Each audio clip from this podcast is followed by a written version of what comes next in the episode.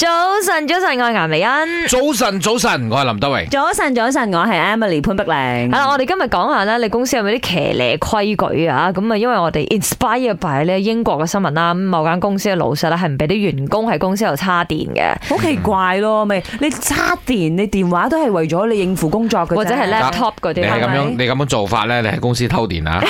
你 power bank 啊嗱，十個同事一人攞二十隻 power bank 出嚟叉嗱，唔好諗住我唔個老知細啊有！幾鬼孤寒啊，先至會諗得出嘅啫。不過係喎講到 power bank 又係嘅，阿嗯顏欣你又冇攞晒十幾隻 power bank 嚟呢度揸，邊度止十幾隻 啊，廿幾隻啊，我你平時喺呢個商場嗰度租 power bank 咁多 power bank，一嚿嘅 啫，永遠就叉，仲好講啊！尋日林生掹咗我嗰個叉啫 喎，係啦， 叉係嘅叉我自己嘅嘢。係咯。你咪成扎電器喺我度我插。諗住，我諗住已經過夜咗嘅嗰嚿嘢叉，我 點知係佢啱啱擺落去嘅過你嘅頭啫啊。所以話你哋偷公司電啊！嗱，真係我哋而家細諗下啦吓，我哋公司有冇啲騎呢？喂，當然真係有嗯嘅。嗰個時候咪話我哋喺 corridor，即係我哋 studio 行出去廁所咧係，我哋用手機好正常啦，因為我哋無時無刻要 update 資訊噶嘛嗯嗯。但係嗰個時候嘅老細咧就唔俾我哋用手機嘅，係，即係你喺行路當中咧，係不能夠使用手當機。然佢嘅出發點都係好，就係話你聽唔好驚撞做親低人嗯頭族，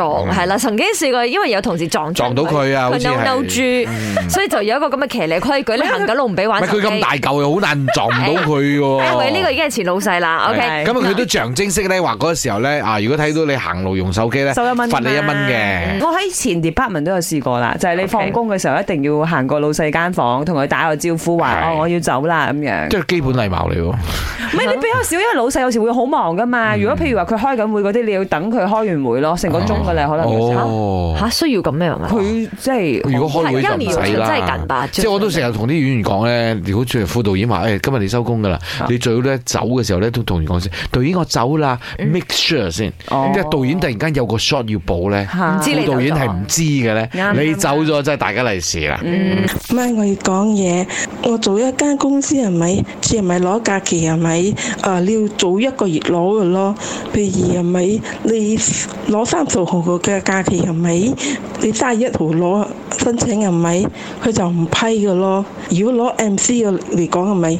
你就算你病到唔舒服係咪？你都要翻嚟公司要俾你睇到你嘅唔舒服個樣係咪？佢先批准你嘅 MC 嘅。